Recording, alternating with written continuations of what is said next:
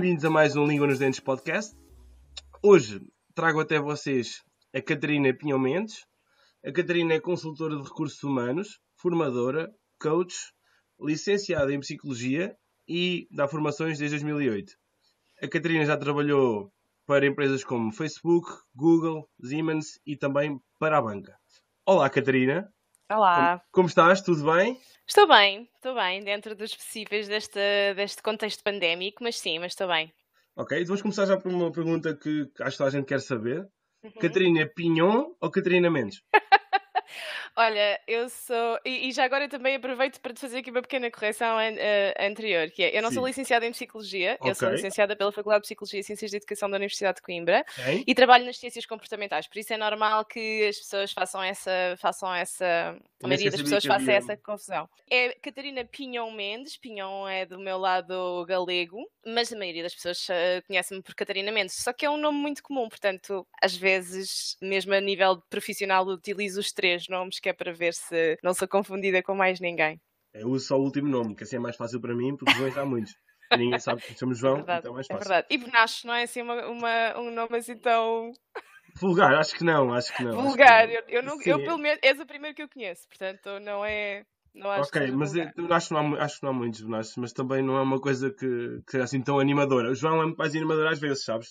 Catarina, a tua redação então, consultoria de recursos humanos, coaching também é uma parte integrante da tua vida. Estamos numa altura em que hum, a saúde mental, a forma como as pessoas encaram tudo isto, uh, cada vez se torna mais importante. E eu gostava, antes de mais, de, de, ter a tua opinião sobre o contexto em que as pessoas agora estão, estão a viver e se podes dissertar um pouco sobre, brevemente, depois vamos, vamos ramificar, como é evidente, mas uhum. como é que achas que as pessoas estão a, a reagir e quais é que achas que são as soluções que estão a encontrar? Bom, então, sendo isto uma conversa, e como uma boa conversa podes me interromper quando quiseres, está bem? Para me fazer a pergunta que quiseres, porque eu quando começo a falar, uh, alguém tem de me parar, portanto, uh, podes me interromper se quiseres. Eu, aquilo que eu sei acerca da. O que eu já sabia acerca da saúde mental, e, e como tu disseste, eu sou e dou formação em, em inteligência emocional, uh, felicidade, portanto, um conjunto de formação comportamental que não é mais do que dar dicas às pessoas para ultrapassar determinadas uh, situações. Normalmente em contexto profissional, porque é isso, portanto, eu dou formação em contextos profissionais, não é assim tão com comum que eu dê formação uh, privado, em privado, mas uh, o coaching também me ajuda nessa, nesse complemento para saber o que, é que as pessoas estão a passar em privado e a nível pessoal e depois uh, transportam para o contexto profissional. Aquilo que o contexto pandémico veio trazer ao de cima foi, entre outras coisas, eh, uma obrigou-nos a olhar para coisas que nós já dávamos como dado adquirido antes e que não valorizávamos. Espero que uh, isto sirva para valorizarmos como o contacto, como a empatia, como uh, o estarmos com pessoas de quem gostamos, até dizer às pessoas que gostamos delas, é uma coisa que não é assim, não era, pelo menos na nossa cultura Visual, em Portugal, não, não é? é? assim uma coisa assim muito, muito, não fazemos isso, não é? Sim. Eu não, não, não, não, não mando mensagens a dizer às pessoas a dizer, olha, eu gosto muito de ti, assim, do nada. E, e hum, o que é mau, o que é uma coisa má. E eu acho que a pandemia veio trazer ao de cima que talvez este contacto e esta necessidade de estarmos e esta esta natureza de bichos sociais que somos veio, veio agravar. Então, essa é a primeira coisa. A segunda coisa é o quão difícil é nós ultrapassarmos determinados momentos sem essa conexão social, como o isolamento, o teletrabalho, o facto de não ver. Posso dar um exemplo? Eu dei formação aqui há pouco tempo no, a um grupo de 24 pessoas uhum. e estas 24 pessoas foi por Zoom. Estas 24 pessoas ficaram muito espantadas por eu lhes pedir para ligar, ligarem a câmara e. E no final eles agradeceram-me imenso porque eles já não se viam há um ano. Portanto, isto foi um momento de. Portanto, eles, eles trabalham na é? mesma empresa. Exatamente, mas o facto de se verem foi ali. E, e foi, eu acho que é um pouco isso que, que a pandemia veio veio sublinhar, que é esta necessidade de estar com o outro, de ver o outro, conversar com o outro e, e como a falta de tudo isto pode impactar grandemente a nossa, a nossa saúde mental. Depois, e, uhum. e a nível de vá, assim, numa perspectiva mais negativa, também nos veio mostrar o quão analfabetos nós somos, nós, população, a lidar com as nossas emoções. Completamente analfabetos. E hum, talvez aqui haja uma oportunidade de crescimento enorme que eu espero que nós aproveitemos todos para melhorar. Numa fase inicial desta pandemia, a pandemia é um, é um assunto que ainda não abordei uh, no podcast. Uhum. E acho que agora é uma boa altura porque estamos novamente uh, em confinamento um, mas numa fase inicial, lembro-me bem das pessoas dizerem que provavelmente iriam colher um, as melhores coisas das pessoas. Isto provavelmente traria à tona coisas positivas. Um, eu que tenho uma visão normal, cada vez mais positiva e que tento ser cada vez mais positivo, olhei à minha volta e percebi que não era tanto assim. Um, eu confesso que era dessas pessoas que acreditava mesmo que isto Crente, ia trazer é? melhorias. Confesso que sim, confesso que o meu lado mais otimista estava com essa perspectiva. Hum. Agora menos, agora muito menos. Mas avaliando, mas avaliando agora, que é fácil, não é? Temos um distanciamento de todos estes meses que já passaram, conseguimos concluir que não foi tanto assim. Dizem que Portugal e os portugueses são um povo muito hospitaleiro. Uhum. Recebe muito bem os turistas, é como se estivessem em casa. Será que nos falta empatia entre os, entre os pares, entre os patriotas, ou seja, entre, entre, quem é da sua pátria? Ou seja, é mais difícil, se calhar, eu ser hospitaleiro e ser solidário, não é caridoso, é solidário com, com alguém que é do mesmo país que eu sou, tendo em conta Portugal, ou é algo que simplesmente não está incutido na, na sociedade portuguesa? Eu acho que nós aqui também temos de ir muito atrás, que é. Uh, qual é o motivo do, do povo português ser hospitaleiro? E há aqui muitos motivos possíveis. Há o um motivo de, do povo português tradicionalmente se sentir inferior aos outros, sentirmos que somos menos que os nórdicos, somos menos uh, porque somos mais pobres que, que os nórdicos, por exemplo, uh, que uh, sei lá, determinados países as pessoas são mais inteligentes que nós, são mais civilizadas do que nós, etc, etc. Portanto, temos de ir aqui um bocadinho atrás e perceber que isto pode contribuir para o facto de nós baixarmos a cabeça cabeça e dizermos que sim ao estrangeiro e, e daí ser, hospital, uh, uh, ser traduzido em, em, sermos mais hospitaleiros. Pode não ser, e posso estar enganada e posso estar a fazer aqui uma, uma generalização injusta, e, e, como todas as generalizações, e peço já desculpa por isso. Sim. Agora, este pode ser um dos motivos pelos quais uh, somos mais hospitaleiros, e quando veio a pandemia e, e nós fomos um exemplo até foi assim um, um pouco estranho para os portugueses. Nós somos um exemplo neste quê, sentido é? de civilização. É que é Exatamente. Eh, eh, aliás, posso-te posso -te dar um, um exemplo do que é um, de como é estranho para nós nós admitirmos que somos bons em, em alguma coisa. Sim. É super difícil para muitos portugueses admitir que o Cristiano Ronaldo é o melhor do mundo, porque é não, não, não, não pode ser, não pode ser porque nós somos um povo que tem muito pouco, somos muito uh, limitados, somos pobres, portanto não podemos ser melhores em nada. Isto aconteceu na primeira vaga da, na primeira, vaga da pandemia, sem dúvida nenhuma. E uh, mas aqui também em relação àquilo que estavas a dizer, em relação a sermos melhores e a olharmos melhor para nós e para aquilo que fazemos, também é importante dizer que tu só melhoras enquanto sociedade se começares por ti. Exato. e, e, quantas pessoas é que tu conheces? Atenção que eu conheço algumas, está bem? Sim. Mas quantas pessoas é que, eu, que tu conheces? E são elas a maioria que realmente tiraram este tempo para trabalhar em si mesmas e para não, chegar não, não, a, existe, a melhorar. Exato. Então, existem, mas são. E não, existe, não existe não, mais uma generalização, mas sim, a maior parte das pessoas eu penso que não, não cultivaram muito isso. Embora tenham dito, eu vou, vou sair disto uma pessoa melhor. Claro. Mas dizer a fazer, nós sabemos que há um, há uma, um espaço temporal ainda grande. É? Sim, e, e, a verdade é que se tu não fizeres, o outro também não faz. Isso é um pouco depender do outro para que as coisas melhorem, não é? Eu não posso estar à espera que seja um motivo exterior que me vai fazer melhorar ou ser mais isto ou aquilo, não é? Voltando um bocado ao Cristiano Ronaldo, o Ronaldo é o que é porque ele trabalhou para isso. E sim, depois, entretanto, teve que trabalhar com equipas e treinadores e etc. E, e não, não lhe retiro, não retiro que, que ele não, não conseguiu tudo sozinho mas começou por ele trabalhar nele, não é? E, e somos todos assim. Nós só conseguimos lá chegar se começarmos em nós. E há muita gente que se demitiu desse papel, que no início estava tudo muito, ah, agora vai ser assim, vou fazer o meu pão e vou, e vou, vou fazer exercício todos os dias, exatamente, vou fazer uh, meditação todos os dias, vou exatamente. aprender sobre inteligência emocional, etc. E, e depois chegou a hora e não fez nada disto, e, ou fez, mas depois deixou de fazer, e, e pronto, e voltámos, a, voltámos ao mesmo. Portanto, a nível de melhoria de sociedade é possível. Sou uh, uma otimista nesse sentido, sou. Uh, acredito mesmo que é possível, acredito muito nas pessoas, eu gosto de pessoas. Quando as pessoas. Odeio aquela expressão do quanto mais conheço as pessoas, mais gosto de animais. Isso, é, sim. É, irrita-me, irrita-me mesmo. Eu acho que a beleza está nas pessoas e na espontaneidade e no facto de serem uh, imprevisíveis e no facto de, de serem um, um poço de conhecimento que nem elas próprias conseguem atingir muitas vezes no, no, no tempo em que vivem. E, mas depois tem este.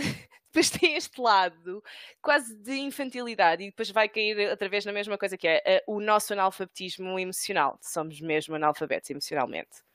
E achas que esse analfabetismo depois acaba por um, plasmar na dificuldade que temos em lidar com os outros durante muito tempo? Neste confinamento, nós somos obrigados a estar perto de pessoas que, por norma, estaríamos menos tempo. Pais, uh, uhum. cônjuges, o que for. Uhum. Um, e tem-se notado que há uma certa um, dificuldade em que, em que, isso aconteça. Achas que, achas que também parte daí? Também parte dessa, dessa assunção que se criou?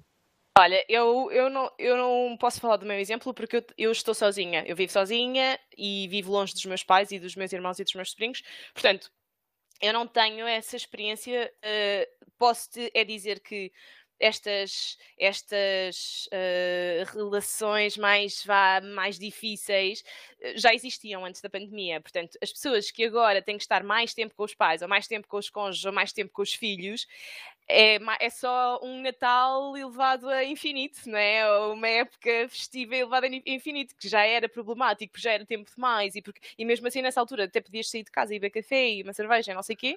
Na minha terra bebe-se vinho do Porto no dia, no dia 24, o dia todo, portanto podes fazer isso para libertar-te um bocadinho dos demónios da, das relações, mas depois um, veio gravar-se com a pandemia. Mas um, em relação a, ao nosso analfabetismo emocional, vai muito, tem muito a ver com aquilo que estavas a dizer há pouco da empatia.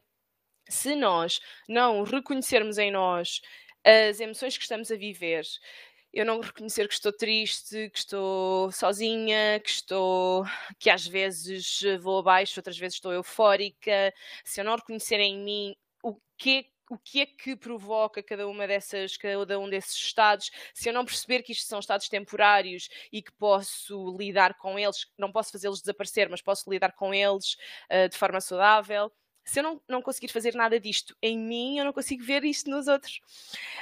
Eu ouvi um, um caso há pouco tempo acerca de uma pessoa, de, de, umas pessoas que estavam a fazer uma festa em, em pleno Covid e havia alguém que estava uh, muito irritado, e, atenção, legitimamente, uh, completamente, completamente de acordo quem é que faz festas em, em, tempos de Covid, mas isto já será outra, já será outra questão.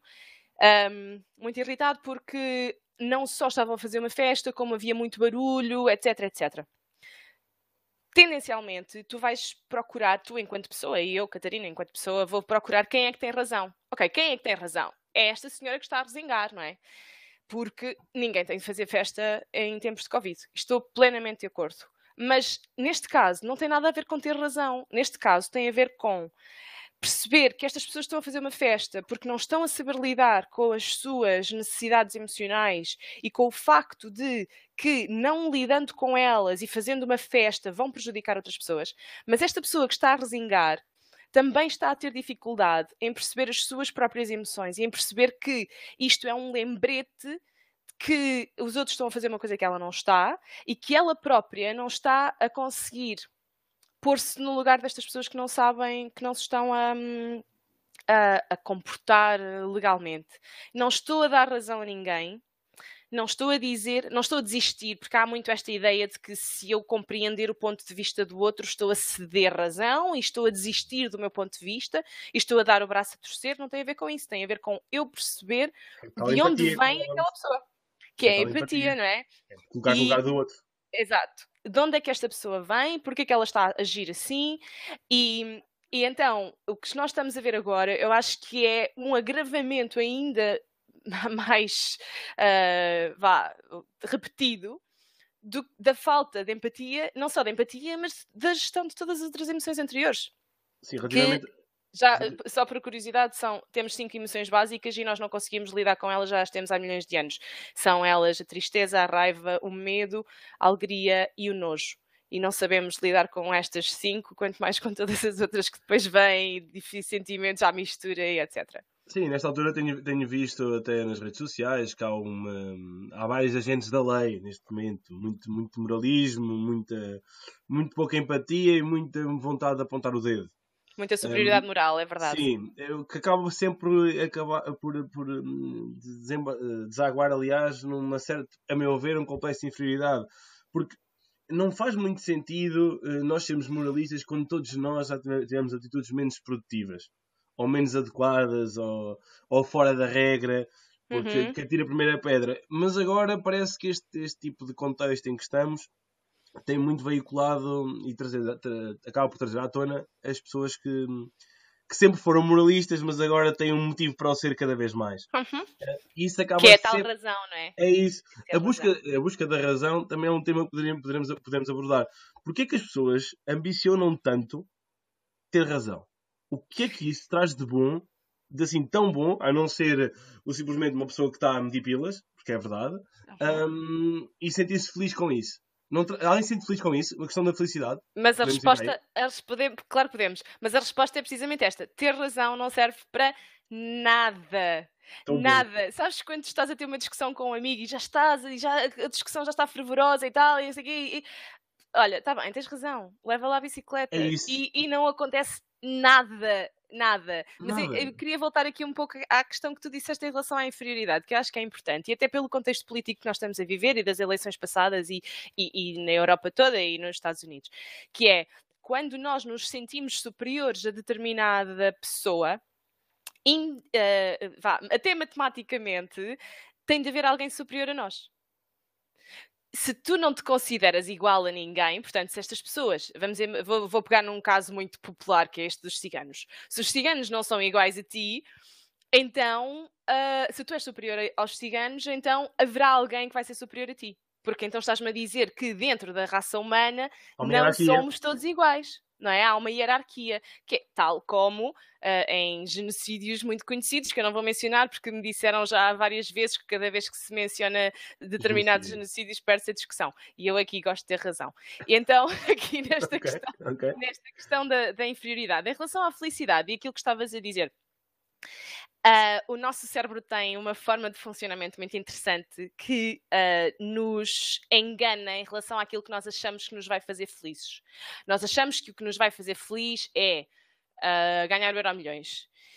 E depois é o que se chama da happiness treadmill, que é a passadeira da, da felicidade, que é tu vais ser mais feliz se uh, tiveres mais dinheiro, se tiveres mais amigos, se tiveres filhos. Se, bom, se tiveres filhos é outra coisa, mas se tiveres um relacionamento ou se casares, ou se um, perderes X quilos, ou se uh, viveres numa casa X, ou se tiveres um carro Y, não? etc, etc. Então há esta, há esta ideia de que só vais ser feliz quando? Que é logo uma ideia errada. Porque uh, partes do princípio que a felicidade é um objetivo e é um processo. A felicidade, na verdade, é um processo. Depois tens uma. O nosso cérebro tem outra coisa que se chama adaptação hedónica, que é tu adaptas-te. Imagina, tu queres, só vais ser feliz se tiveres aquele carro. E tu compras aquele carro e estás super feliz e contente, mas isso passa e depois, dependendo do que estamos a falar, demora X tempo. E é engraçado, por exemplo, que tu sabes só és, só és realmente feliz depois de ganhar milhões dois anos. Surreal. É verdade, é verdade. É verdade, mas isto já são outras. Okay, já são okay. outras mas é bom para, para aguçar a felicidade. Quem acha que o Euro Milhões é uma felicidade instantânea. É, é instantânea de dois anos, sim, mas isso. E, e também te posso dizer que é o mesmo tempo de felicidade que te traz uh, ter um acidente, por exemplo, ficares numa cadeira de rodas, traz-te dois anos de infelicidade em oposição, mas depois voltas ao mesmo onde estavas antes do acidente. A mesma coisa com o Euro Milhões. Dois anos és feliz, mas depois voltas ao mesmo a que estavas antes de, de, de ganhar o Euro Milhões. Porquê? Porque é um processo interno e é um processo. Esse é que é o segredo, não é uma. Aquela jornada, faz todo sentido, é isso? É uma jornada. E, e tem. E, e esta. Aquilo que nos falta e onde nós nos enganamos muitas vezes em relação à felicidade é que, como nós achamos que é um processo, estamos sempre à procura de. E, e então, como estamos à procura de. E, e o cérebro nos diz: não, não, vais ser feliz se ganhas euro milhões, vais ser feliz se uh, tiveres o corpo X, vais Vamos ser feliz. Se... metas, não é? Vamos escolher metas para ter lá checkpoints.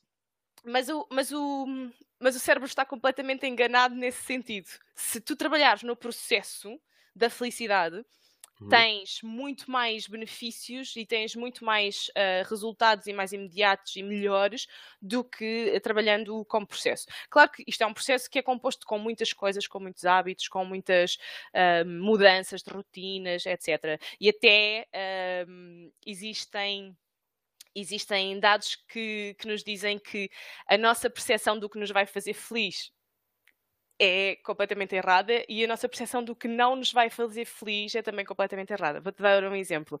Eu gosto muito de um estudo que foi feito na Universidade de, de Chicago que é assim na altura em que as pessoas ainda andavam de transportes públicos, uh, o, o, o, o, organizador desta pesquisa uh, pôs três grupos no comboio no L Train em Chicago e três grupos diferentes. Então, um grupo dizia: vais ter de encetar conversa com um estranho no comboio até ao trabalho.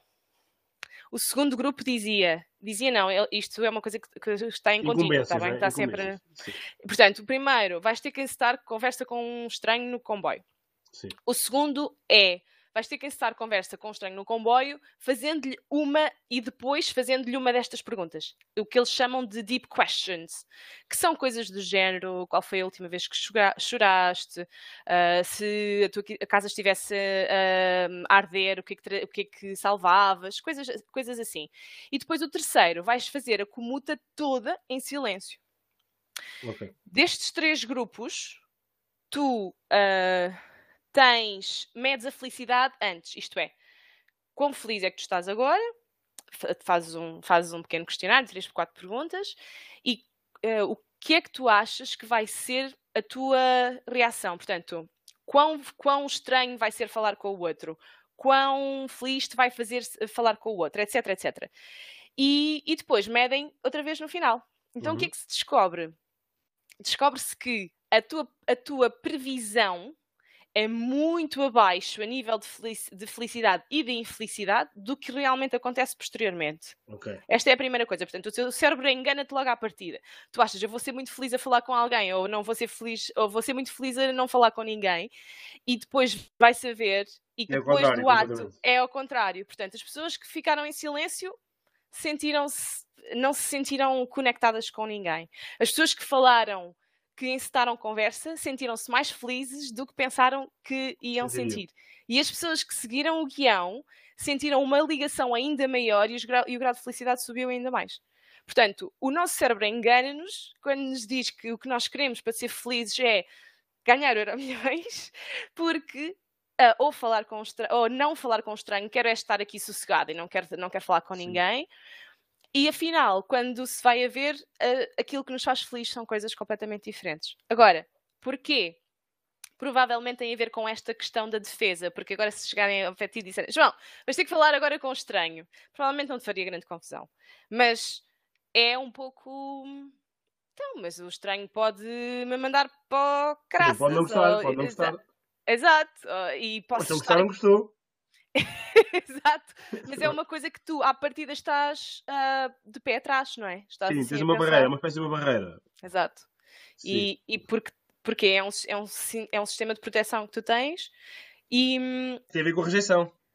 Sim, neste caso específico tem a ver com a rejeição, mas noutros casos de miswanting, que é assim que se chama esta coisa de nós acharmos que queremos umas coisas e afinal não queremos, Sim. ou aliás, nós acharmos que queremos que umas coisas nos vão fazer felizes, mas afinal depois não fazem, um, este processo de miss wanting tem outros, outras, uh, outros sentimentos associados, não necessariamente a rejeição, neste caso sim, Uh, mas, mas sim, tem aqui muitos motivos possíveis para, para nós não fazermos aquilo que realmente nos faz felizes. E como é que tu achas que, agora, tendo em conta, mais uma vez, essa questão da hum, pandemia, confinamentos, esta questão também da hum, medirmos a nossa felicidade, nós estamos a criar uma geração, uma geração está a ser agora educada, uhum. não sei se o termo educado pode ser usado no nosso sistema educacional, mas de alguma forma há, há que tirar coisas positivas. Bom, educação há, pode ser educação boa, há, a boa ou melhor, se concordamos com ela ou não, se é positiva ou negativa, mas isso também é, uma, é subjetivo.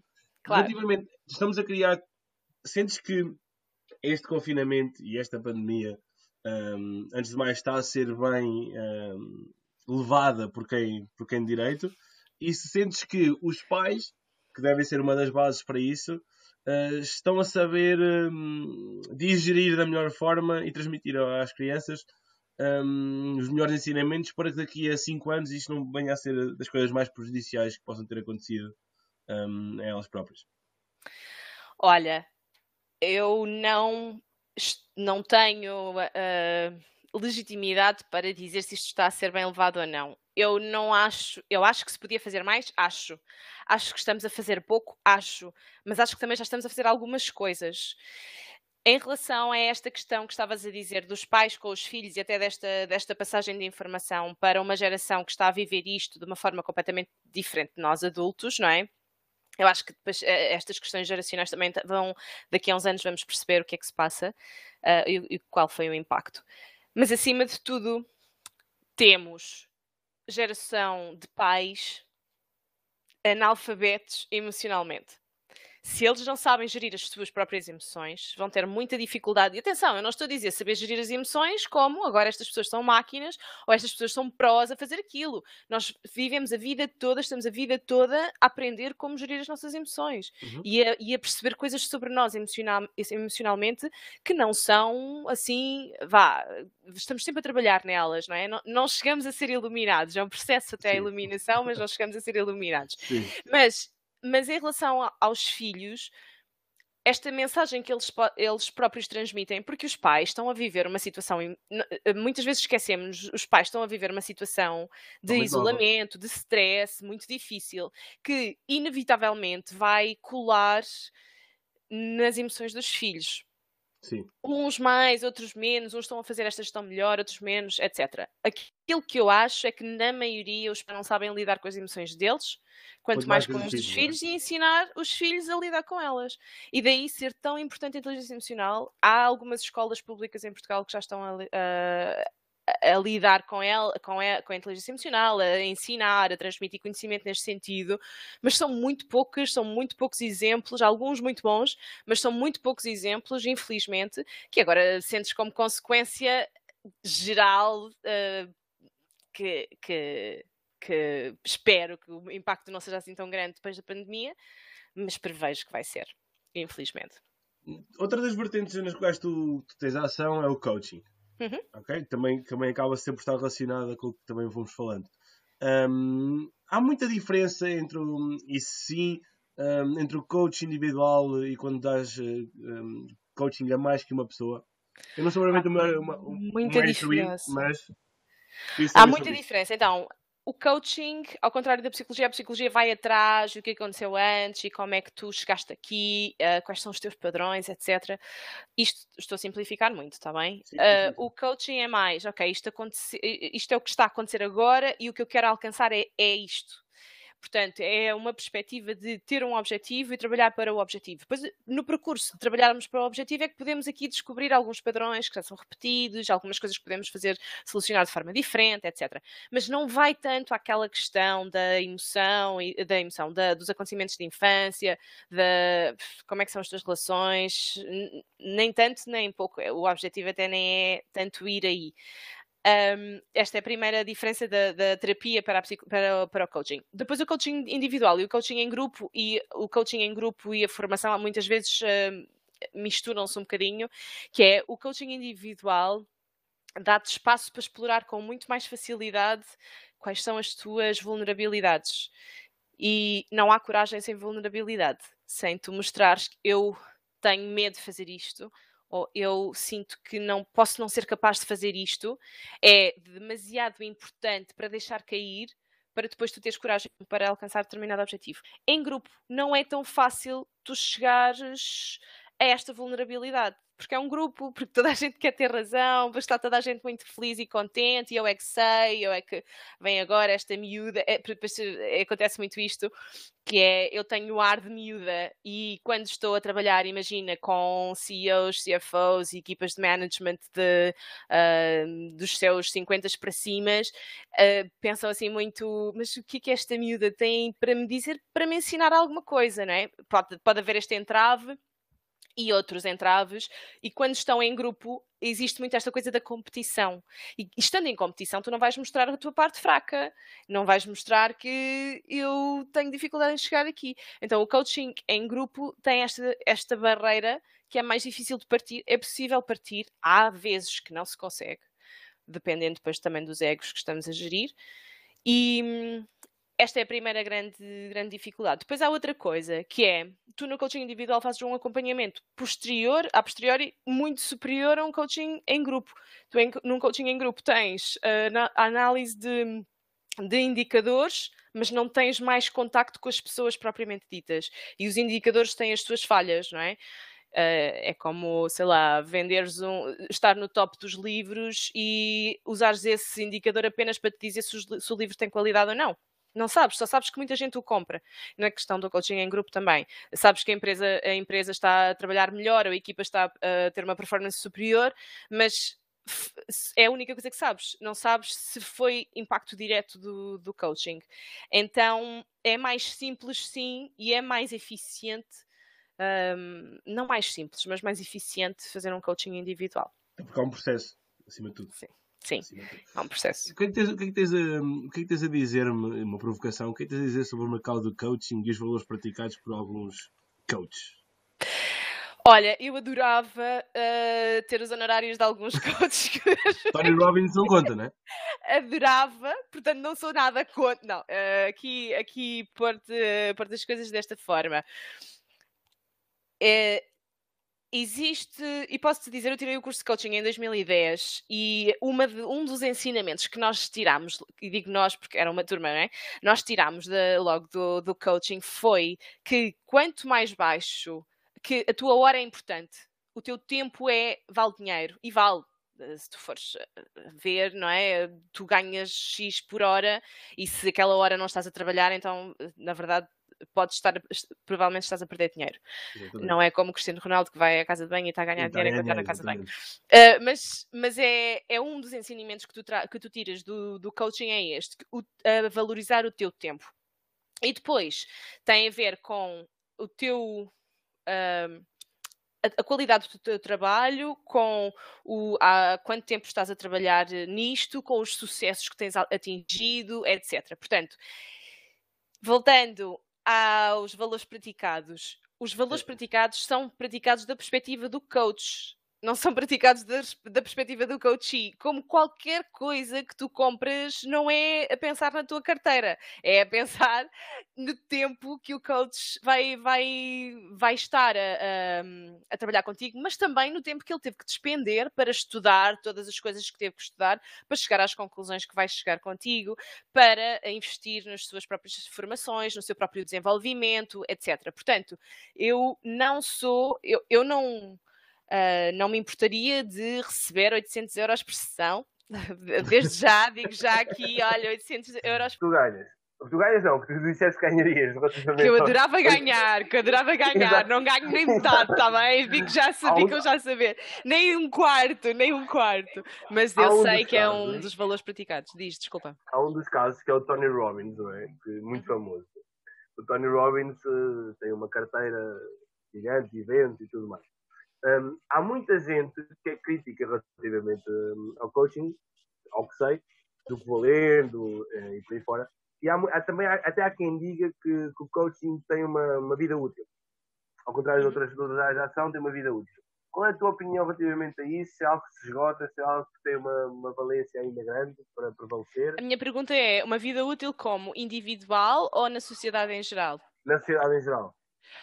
Olha, nunca me tinha colocado essa questão uh, existe esta, esta um, ideia de que uh, o coaching esta ideia que está certa, atenção, que o coaching te ajuda a crescer e que uh, o crescimento pessoal é finito, no sentido de tu podes, eh, imagina, nós fazemos agora aqui uma sessão de coaching e tu, ou uma sessão, um, um, processo de coaching, e tu no final atingiste aquele objetivo e depois queres atingir um seguinte.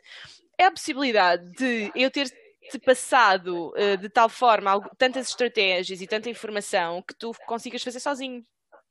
Ou vá, que consigas fazê-lo com menos ajuda, vamos dizer assim. Então, nesse sentido, até é possível que sim, que seja, uh, que tenha uma, vá, uma vida finita.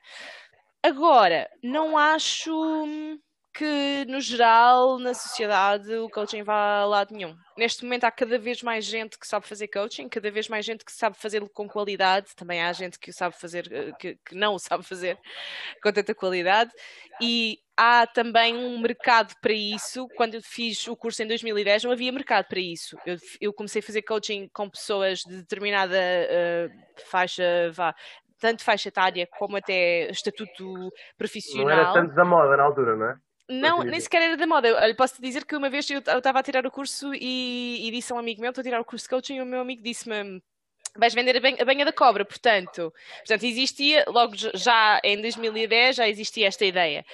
Agora, um, tu chegas a uma livraria e vês estantes e estantes de livros de autoajuda que têm algumas técnicas de coaching uh, aplicadas que tu podes fazer tu mesmo, mas que essas sim, esses sim, têm uh, vá, uma utilidade limitada, que é tu podes ter uma técnica aqui, uma técnica ali, vais, vais colocando em prática, mas não é uma ajuda, vá, uma ajuda consistente. Então, recorrendo a um profissional, tanto evitas de ler uma data de parvoeiras, como até prevines que, uh, ou até podes catapultar um, um, tu atingires um objetivo numa fase seguinte. Questão... Em relação ao Tim Robbins, desculpa, só uma coisa. Uhum, em relação ao Tim Robbins, o grande hype do Tim Robbins tem muito a ver com a altura em que ele apareceu, a forma como ele se expõe, a forma como ele vive, porque ele walks the talk, ele faz aquilo que apregoa, não é? E, e depois também começou a, a, praticar eh, os valores que começou a praticar, e, isto também foi um pouco contagio, contagiante para uh, o resto da comunidade do, do coaching. Ias perguntar, desculpa ia perguntar-te, uh, ia fazer aqui um bocadinho de, de Marcelo Rebelo antes de ser Presidente da República, não é? okay. Ia pedir-te que sugerisse agora uma dica cultural relativamente a filmes que aconselhasses ver sobre saúde mental, se estão a correr algum, claro. Uhum. Nesta altura, uh, penso que é importante para quem for ouvir. Um, ehm, e também uh, literatura. Um ou dois de cada, se tiveres, ou algum, um, ehm, apenas. Queres filmes, filmes ou pode ser séries? Filmes, comentários, séries. Ok. Um, olha, há um documentário que eu vi ontem que adorei, que passou na RTP2, portanto, uh, ao dia que ouvirem isto, se calhar ainda está na box, não sei, que se chama Woman. Não tem necessariamente a ver com a saúde mental, mas tem a ver com a perspectiva feminina de tudo porque é um documentário que entrevista duas mil mulheres no mundo inteiro, de várias culturas. Em 50 países, não é? Assim e é extraordinário, adorei. Uh, não necessariamente a ver com a, com a, saúde mental, mas com as, as características da sociedade que nos um, vá, que nos condicionam. Uh, era essa a palavra que eu, que eu ia à procura. Uma das séries que eu mais gostei a nível de gestão emocional é, foi uma, uma série chamada Normal People, que também é um livro, que tem, é uma história de um romance entre um homem e uma mulher, mas que explora muito Normal a vulnerabilidade. People. Normal People. Explora muito a vulnerabilidade. Ela estava na HBO há algum tempo, não sei se continua lá. E ainda outra uhum. série, antes de te, de te sugerir um livro, uma outra série uh, que se chama Transparent, que tem uh, um personagem central que está no, a passar por um processo de transição de, de, de género portanto é um transgênero, já nos seus uh, eh, 60 e muitos. E é uma série que é um muro no estômago, porque. porque te obriga a refletir muito sobre a, a, tua opinião em relação a determinados temas, mas também a forma como tu reages a determinados temas ao desconhecido, lá está, a, a não teres razão, a, a, a, criar desconforto na tua mentalmente. A tal desconstrução mental que devemos, devemos sim, cultivar. Sim, e a colocar-te a colocar-te também num lugar onde não costumas estar, não é? Que é, pelo menos eu e tu estou a supor que uh, não, não costumamos estar no papel de, de transexuais, portanto, ou transgêneros, desculpa, portanto, um, ehm, acaba, acaba por ajudar eh, aí. A série é muito boa, muito boa mesmo. É assim, um, tem uma, um, um piquinho de humor negro, é, é boa. E. Relativamente ao livro. Livro, uh, como disse, Normal People também é um livro, gostei muito, gostei mesmo muito do livro. E posso-te dizer dois livros que acho que vale muito a pena ler em tempos de discriminação e em tempos de, de falta de empatia. Um deles é The Gifts of Imperfection, da Brene Brown.